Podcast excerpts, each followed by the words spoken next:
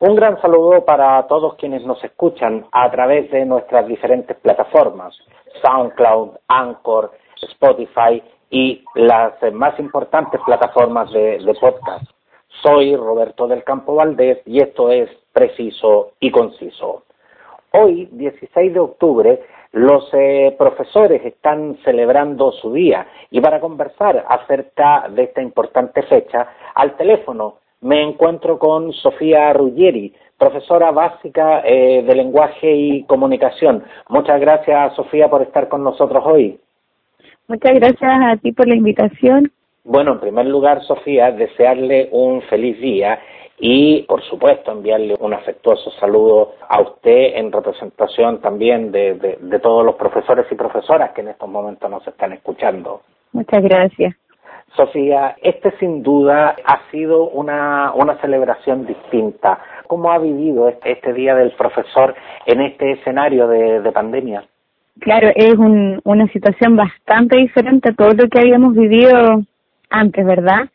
Acostumbrados a, a ser agasajados por el cariño de nuestros estudiantes, de nuestros apoderados, celebrar entre colegas, ¿verdad? Un día tan importante que conmemora eh, la importancia de los docentes en este país y en el mundo en realidad. Así que, bueno, diferente, pero yo creo que estamos aprendiendo a aceptar y a, vivir en la diferencia, en, en, una situación tan, tan diferente a todo lo que habíamos eh, presenciado y vivido antes. Así que estamos aprendiendo a ser eh, eh, muy resilientes a todo, entonces viviéndola con tranquilidad, con calma y en gratitud a, a lo que nos va presentando la vida. ¿Qué es lo que más se extraña en, en un día como este, Sofía? los, eh, los actos, los homenajes o, o, los afectos? Yo creo que principalmente los afectos, porque, bueno, eh, es algo a lo que hemos estado limitados este último tiempo, de ese, esa, ese distanciamiento social del que tanto se habla, también nos va afectando a nivel emocional igual, y, y lo estamos necesitando, eh, los abrazos, la contención, las risas de los niños, nosotros que que, trabajamos día a día con, con los pequeñitos, esa vitalidad y energía que ellos entregan se extraña. Y en un día como hoy, claro, su, su afecto, su gracias profesora, feliz día, sus abrazos, sus cartitas, que los más pequeñitos son bien afectivos en ese, en ese aspecto y siempre tienen una palabra bonita para, para llenarle el corazón a uno. ¿A qué cursos le, le, le hace clase usted, Sofía? Yo en tercero, cuarto, quinto y séptimo actualmente. Tocaba a lo largo de mi, de, de mi labor docente eh, trabajar con muy pequeñitos de primero básico y trabajar con, con niños ya de octavo, preadolescentes totales. Sofía, pero justamente cuando, cuando hablamos del tema de los afectos, eh, los niños por esencia son, son muy cariñosos, son muy demostrativos, pero, pero ¿qué pasa con el, con el segmento preadolescente al que, al que usted también le hace clases? Sí, la verdad que ellos también tienen sus formas de, de demostrar y, y de valorar eh, el trabajo que, que se hace día a día con ellos. De diferentes formas, claro, los pequeñitos son las cartitas o, o un dulcecito, lo que, cualquier regalo es, significativo. Eh, pero los más grandes, claro, de repente una palabra o, o son los, varones más, caballeros, siempre ser profesora, o las niñas también, eh, siempre es abierta a, a, ser empática con, la profesora. Tienen diferentes formas de, de manifestarse. Y bueno, yo hoy me llevé también una sorpresa de una estudiante que yo tuve en octavo hace mucho tiempo y ella también al día de hoy valorando como eh, esa cercanía que, que teníamos cuando hacíamos, le hacía clase a ella. Entonces, de pronto quizás no valoran en el momento a la profesora o al profesor, pero años después queda eh, esa semillita ahí y, y, y, recuerdan ese afecto o, o esa conexión que tenían con sus maestros.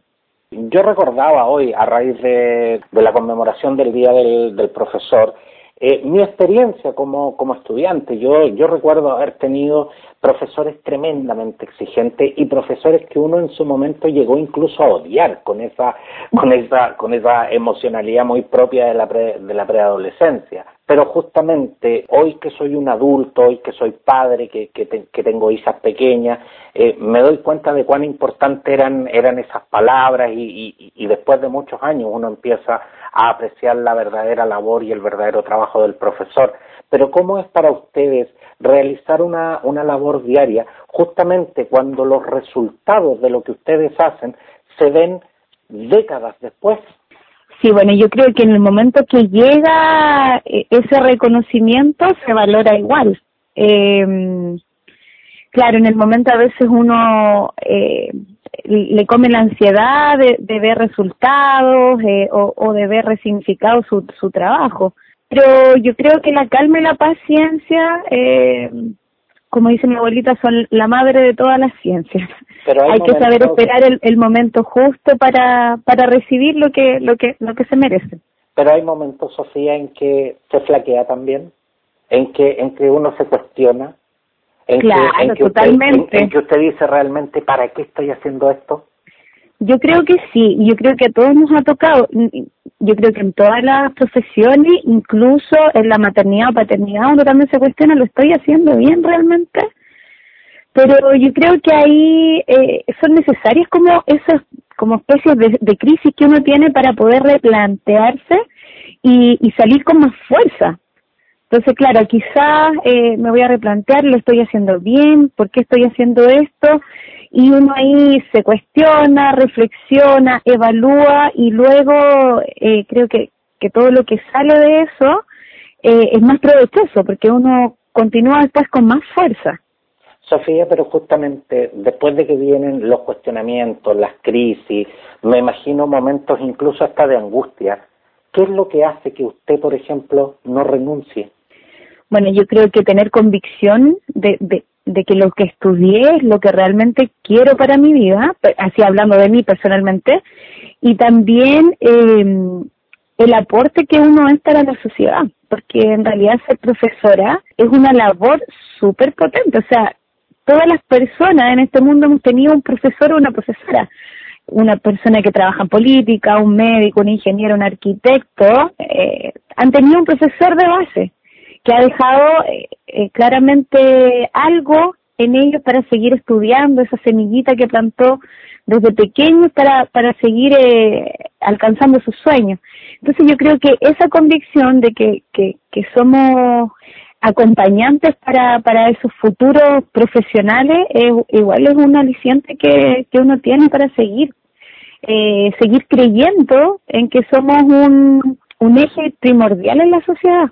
Yo eh, eh, en eso estoy convencida. Y sobre todo nosotros que trabajamos con la primera infancia, con la niñez, eh, que la niñez es una época tan crucial en la vida de las personas dentro de su ciclo vital, donde nosotros cambiamos realmente vidas. Y un buen maestro, un buen profesor, una buena compañía en esos años realmente nos cambia la vida y nos cambia nuestro futuro también. O sea, sienta las bases firmes para, para quienes van a ser en el futuro eso me mantiene con mucha convicción y con mucha fe de que estoy en el camino correcto, a pesar de las crisis, porque yo creo que eso es natural. En todos los seres humanos tenemos sus momentos de duda, eh, en que no estamos seguros si estamos haciéndolo bien, pero estamos seguros de que cogimos el, mejor camino. Exactamente, muchas veces, claro, nos cuestionamos, no, no sabemos si lo que estamos haciendo eh, está bien o está mal pero sabemos que estamos haciendo lo que queremos y eso, y eso justamente es tremendamente importante.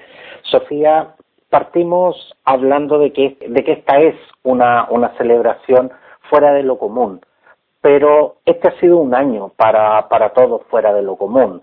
Partimos, partimos en marzo con, con el escenario de la pandemia y el confinamiento obligado que justamente llevó a que los colegios tuviesen que cerrar y los profesores y, y, los colegios tuviesen que cambiar todo lo que había sido la metodología adquirida para, la realización de clase por, por generaciones, digamos. ¿Qué, ¿Qué tan difícil fue, fue para ustedes el proceso de tener que de tener que salir de las salas de clase para comenzar a sentarse eh, frente a un computador y tener que aplicar esta metodología de la educación a distancia. Claro, es un escenario complejo nunca antes visto, una situación totalmente desconocida a la que todo el mundo hemos tenido que adaptarnos, o sea, obligadamente, adaptarnos a una nueva realidad. Entonces, claro, ha sido un gran cambio a, todo lo que conocíamos, a, toda nuestra rutina, eh, un cambio completo en las rutinas. Y yo creo que a la mayoría de los profesores les ha pasado la, la, la mayor dificultad es tener que compatibilizar su vida en casa con su vida laboral, o sea, la vida doméstica y la vida laboral en un mismo sitio. Entonces, eso yo creo que ha sido lo más complejo, sobre todo quienes tenemos hijos pequeños, yo tengo dos pequeñitos, muy pequeñitos. Entonces, eh, el, que la mamá se tiene que dividir entre su, su trabajo y entre la crianza eh, en un mismo espacio. Eh, me imagino que para la mayoría ha sido esa la mayor dificultad. Afortunadamente yo soy, me gusta mucho la tecnología, entonces no me ha costado mucho adaptarme a, los nuevos desafíos, las plataformas, los nuevos formatos, los videos, las aplicaciones, pero sí hay docentes, sobre todo docentes mayores, eh, que han tenido que aprender de cero. Y eso ha sido lo más complejo, yo creo, para ellos, porque estar sometidos a una presión constante de, de estar creando material, eh, cápsulas, grabándose, eh, probando ensayo y error constantemente, aprendiendo nuevas, un nuevo lenguaje virtual. Y en el aspecto emocional, la falta de intención de nuestros mismos colegas, de, de, nuestros administrativos en el colegio y ese recibimiento recíproco que nos dan nuestros estudiantes, que son como la energía para que nosotros sigamos funcionando en el día a día. Entonces son varias aristas que encuentro yo que, que dificultan un poco la labor eh, ahora no presencial en formato virtual que se nos han presentado. Sofía, pero la educación a distancia, el hecho de que ustedes hayan tenido que aprender a, confeccionar material audiovisual eh, multimedial específicamente y a manejar eh, plataformas de comunicación a distancia, fue una situación que se generó a raíz de un momento coyuntural, que, fue el escenario de la pandemia. Pero a su juicio, ¿esto va a, terminar una vez que termine este escenario de pandemia o la educación a distancia definitivamente llegó para quedarse? Yo creo que sí, ¿eh? que va que va a haber un, un cambio que yo creo que van a tomar varias entidades o instituciones este formato como una forma de educar. De hecho, era algo que ya existía, porque hay colegios eh, tipo homeschool que trabajaban así, se les mandaba clase y los niños estudiaban en casa había un segmento, un sector de, de, nuestra, de nuestra sociedad que estudia de esa manera. Pero la mayor parte de los niños y niñas de, nuestro país estudian de forma presencial. Entonces, claro, se descubrió una nueva forma de educación que yo creo que sí va, va a permanecer, pero los niños y las niñas que, que nosotros hemos educado durante todos estos años necesitan de sus compañeros, por lo menos eso es lo que me devuelven los niños en cada clase que escriben, tía, ya no hay yo la hora de volver al colegio, extraño mi colegio, o cuando hacemos alguna pregunta como de reflexión, ellos reflexionan en torno a, la pandemia y las ganas que tienen de volver a ver a sus compañeros, a sus profesores, a sus profesoras, de estar presencialmente eh, en su colegio ese espacio físico que ellos compartían y que del que tanto han gozado por años. Entonces, yo creo que va a aparecer esta, esta educación virtual, va, va a permanecer, pero no creo que sea tan masiva, porque los niños necesitan ese contacto con, con el otro, con su par. Esa necesaria, esa, esa necesaria interacción social que, es tan propia justamente de, de, de, los colegios. Yo, yo tengo recuerdos que la verdad es que creo que no los habría, momentos que nunca nunca habría vivido de otra manera si no, no hubiese sido en un colegio. Es, eh, de verdad que estar en un colegio es una experiencia más que nada desde, desde el punto de vista social, pero, pero ¿cuánto ha cambiado también la dinámica eh, de hacer clases, Sofía? Porque yo me recuerdo en, en mis años escolares, yo tuve profesores que a mí me enseñaron incluso a sentarme Yo tuve, yo, yo tuve profesores que, que, que hacían que, que, que nosotros entendiéramos que la, la, la dinámica de una clase tenía una rigurosidad, tenía una disciplina y, y, sobre todo tenía una forma. O sea, uno, uno no puede llegar y hacer clase de, de, de, cualquier manera. Eso había toda una metodología que el profesor nos hacía ver, que nos, nos hacía entender. Con esto de la educación a distancia, ¿se ha mantenido eso o, o definitivamente se ha perdido al no tener el control de los alumnos físicamente? Claro, bueno, igual eso es algo que ha ido evolucionando en el tiempo, porque antes igual los profesores eran más normativos, o sea, la norma ante todo, eh, el profesor era, era todo transversal, o sea, modales, formas de hablar, formas de pararse, de sentarse, de pedir permiso para ir al baño, por ejemplo, habían cosas como bastante estrictas en ese sentido que han ido cambiando a lo largo del tiempo de acuerdo a los requerimientos y las necesidades de los niños de ahora ha ido como evolucionando en ese en ese aspecto la, la educación. Pero a lo que a lo que te refieres como la posibilidad de manejar eso con los estudiantes a distancia es bastante complejo. Por lo menos nosotros trabajamos en base a cápsulas. Ya no eh, y hay hay algunas ocasiones en que nos podemos conectar con nuestros estudiantes como con una videoconferencia. Ya pero esto no es algo como eh, de todos los días sino que una vez a la semana por ejemplo pero claro, es más complejo regular eso porque uno lo que ve de las caritas. O eh, eh, cuando hacemos cápsula de eh, la respuesta del estudiante o la foto de la tarea. A lo más un video, cuando les pedimos que hagan un video, eh, no sé, leyendo un texto o exponiendo sobre algún tema, claro, pero es lo que vemos, no, no tenemos el control sobre otras situaciones del aspecto más valórico o de ese aspecto más normativo como el que me, conversaba. ¿Cómo, ¿Cómo les ha llegado a ustedes desde el punto de vista eh, más personal las duras críticas que el gremio ha recibido, especialmente de, parte de los apoderados? O sea, uno no le puede dar el gusto a todas las personas.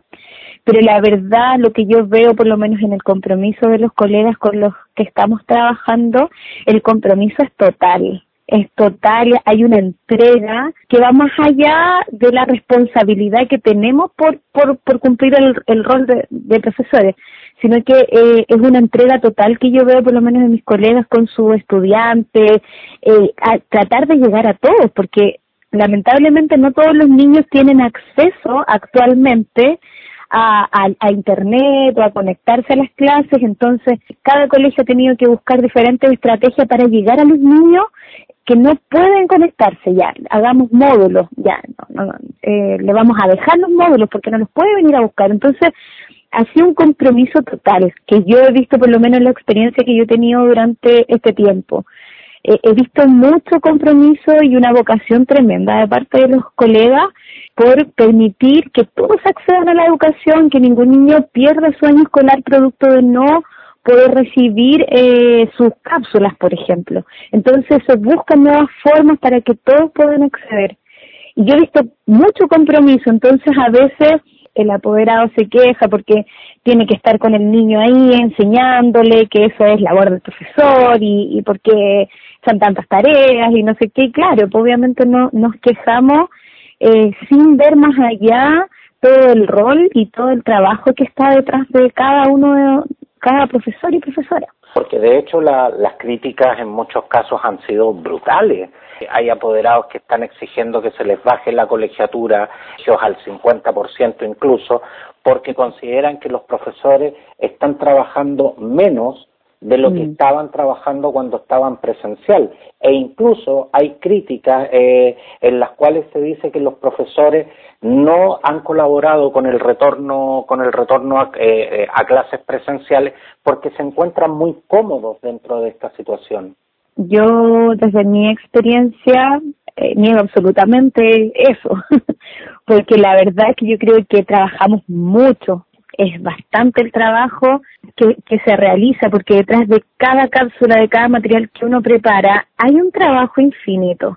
Es mucho trabajo porque, claro, hay que acceder a nuevas plataformas virtuales, a nuevas herramientas y recursos, a nuevas aplicaciones, que también demandan un tiempo importante para su realización.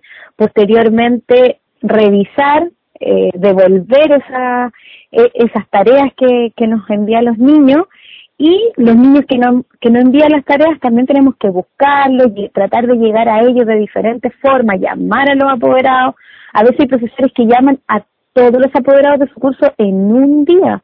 O sea, es pasar con el teléfono todo el día en la mano. O sea, es, es, mucho el trabajo y emocionalmente también eh, y físicamente también nos afecta porque también tenemos que estar frente a una pantalla desgastando nuestra visión, eh, claro, de repente en posturas incorrectas. Eh, es bastante es bastante complejo el tema en ese sentido. Entonces, bueno, ahí yo llamo en este caso a la empatía también, porque así como a los apoderados le ha cambiado la vida teniendo a los niños en casa todo el año, a nosotros también nos ha cambiado la vida no tener a los niños en nuestras aulas. Ha sido complejo porque es la mejor forma de poder estar con ellos y acompañarlos eh, en este proceso de enseñanza.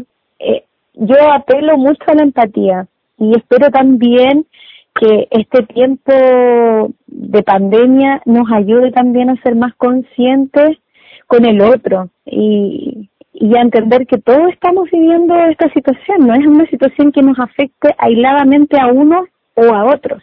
Estamos eh, conversando con Sofía Ruggieri, profesora eh, básica de lenguaje y comunicación, en, en, esta, en esta fecha tan importante en que se conmemora un nuevo, un nuevo Día del Profesor. Pero antes de que nos deje, Sofía, quisiera preguntarte lo siguiente. ¿Usted se ha sentido apoyada por el Ministerio de Educación en este duro proceso? Sí, me he sentido muy apoyada por mis compañeros de trabajo. Eh, yo creo que la institución eh, en la que estoy en este momento ha sido un apoyo tremendo, tremendo, tremendo, que ha prestado las herramientas emocionales también, y, y en la práctica ha sido una ayuda para poder ir aceptando y sobrellevando cada uno de los desafíos que se nos va presentando. De acuerdo al ministerio, claro, o sea, el, mayor aporte que nos ha hecho ha sido la priorización curricular, que ha seleccionado ciertos objetivos de aprendizaje que son cruciales para que los niños puedan aprender lo mínimo para, para cada nivel de educación. Eh, eso ha sido básicamente eh, eh, uno de los mayores aportes. También desde el CPIP se han propuesto algunos cursos de mejoramiento y de apoyo para poder realizar mejores clases virtuales, eh, que también han sido un apoyo en el cual, claro, tenemos que seguir estudiando. O sea, no es solamente que, que se nos entreguen así las herramientas, sino que nosotros tenemos que seguir estudiando, tomando cursos para poder perfeccionando, perfeccionarnos en este eh, panorama que tenemos. El ministro, el ministro Raúl Figueroa eh, ha insistido permanente, eh, permanentemente en el retorno a clases presenciales. En este instante, en, en el escenario actual, Sofía, ¿recomendable, ¿recomendable el retorno a clases presenciales? No, yo, de acuerdo a mi juicio, considero que no, no sería una medida prudente. No o sea, básicamente porque no están las condiciones necesarias para poder atender a los 40, 43 niños que hay por curso eh, en los espacios. O sea, habría que adaptar absolutamente todo para que ellos pudieran llegar a clases con el, el menor riesgo posible. Entonces, sobre todo con los más pequeños, no sé, yo me imagino niños intercambiando mascarillas, abrazándose, tocándose, porque los niños son así y son de piel y buscan y extrañan a sus compañeros, a sus amigos. Entonces, algo muy probable de, de, que suceda. Entonces, claramente, hay, hay que hacer un balance completo para poder hacerlo eh, bajo el menor riesgo posible. Entonces, en este momento yo creo que no están las condiciones para, para retornar a clases. O sea, por ejemplo, yo tengo cursos con 43 estudiantes. Imagínate 43 estudiantes habitando en una sala de clase donde se ven todos los días, después llegan a sus casas, los papás trabajan, entonces también el riesgo eh, de, por contacto es mayor. Entonces, claramente ahí es probable que las cifras de contagio se puedan disparar. Entonces, yo creo que hay que tener primero regulada la situación sanitaria, estudiar bien eh, algunos lineamientos para poder recibir eh, nuevamente a los estudiantes eh, en el colegio, eh, ver las mejores formas y normas sanitarias para poder eh, llevar a cabo ese desafío. Muchas gracias, eh, Sofía Ruggeri, junto con, con, darte las gracias por estar con nosotros nuevamente. Eh, a, través, eh, a través de su persona, desear a todos los profesores y profesoras que en estos momentos nos escuchan un feliz día. Y aunque sea una celebración distinta, no, no podemos dejar de reconocer esa, esa tremenda labor que, que ustedes realizan. Muchas gracias por la invitación y por ese llamado a la reflexión que es tan necesario para, para todas las personas, no solamente para los profesores, sino que en general. Así que muchas gracias por la invitación. Fue bastante entretenida la, la conversación y la reflexión. Muchas gracias.